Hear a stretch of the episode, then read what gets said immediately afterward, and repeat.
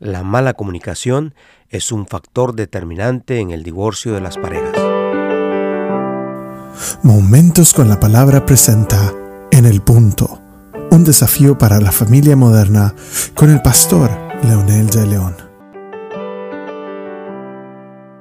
A través de todos los tiempos, la comunicación ha sido la base esencial para la creación no solamente de una familia, pero la creación de comunidades completas, culturas, ciudades y naciones.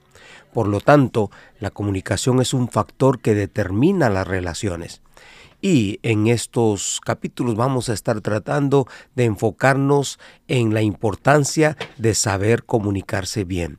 Uno de los axiomas o los principios fundamentales de la comunicación es que no es posible no comunicarse. Siempre comunicamos, bien o mal, pero siempre comunicamos. Hay muchos factores que determinan la comunicación positiva y la comunicación eh, negativa. Algunos estudiosos han dicho que hay siete maneras de tergiversar un mensaje que una persona da desde el momento que se piensa hasta el momento que la interpreta y la acciona el receptor en una pareja, una familia, estos factores necesitan tomarse en cuenta para realmente funcionar muy bien.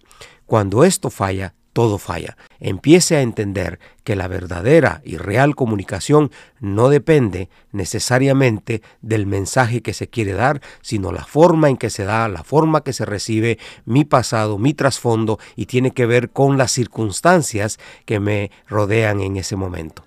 Y lo invito a que usted pueda reflexionar seriamente y a tomar acción para empezar a tener una buena comunicación. Esperamos seguir compartiendo en nuestro próximo episodio.